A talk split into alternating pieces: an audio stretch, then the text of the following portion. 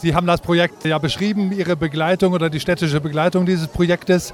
Wie wird es auch weiter aussehen? Kann Bellevue de Monaco sich auf städtische Unterstützung verlassen?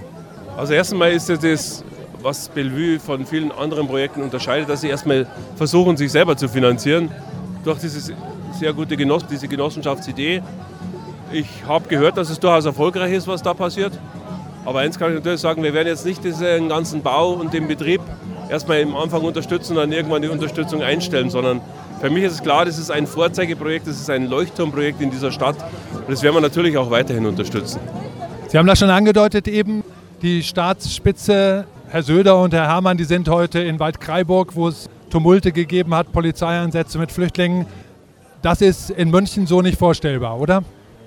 Ich glaube, wir haben es von Anfang an einfach anders konzipiert. Ich habe von Anfang an gesagt, ich möchte kein Lageso in München, ich möchte, dass wir die Geflüchteten vernünftig unterbringen, soweit es von den räumlichen Gegebenheiten her geht. Aber auf jeden Fall nicht an einen oder zwei Standorte, sondern an 50, 60, 70, 80 Standorten, weil es einfach viel verträglicher ist, wenn man nicht so viel Geflüchtete auf einen Punkt fixiert, sondern wenn man sie über die ganze Stadt verteilt. Dieses Konzept hat bis heute gut funktioniert. Sie werden quasi das alles, was man immer mal wieder unerfreulicherweise in den Zeitungen liest, für München noch nicht gelesen haben. Wir werden auch weiterhin dafür sorgen, dass man es nicht liest. Wir haben einen Haufen Personal zugeschaltet, wir haben Vermittler, wir haben Sozialpädagogen dort. Ich glaube, dass es einfach eine Art und Weise der Betreuung, der äh, Integration ist, die funktioniert.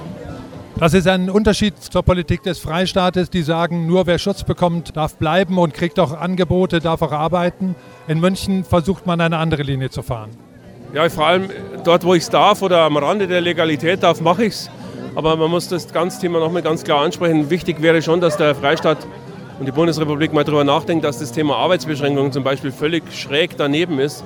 Wir haben in München einen total überhitzten Arbeitsmarkt. Viele Unternehmen würden gerne Geflüchtete in ihre Dienste stellen, aber das tun sie natürlich nicht, wenn sie nicht wissen, ob drei Monate später derjenige dann abgeschoben wird.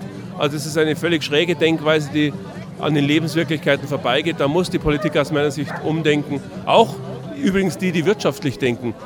Die Handwerkskammer, die Industrie- und Handelskammer, die jetzt nicht meiner Partei unbedingt nahestehen, unterstützen diese Haltung ganz genau.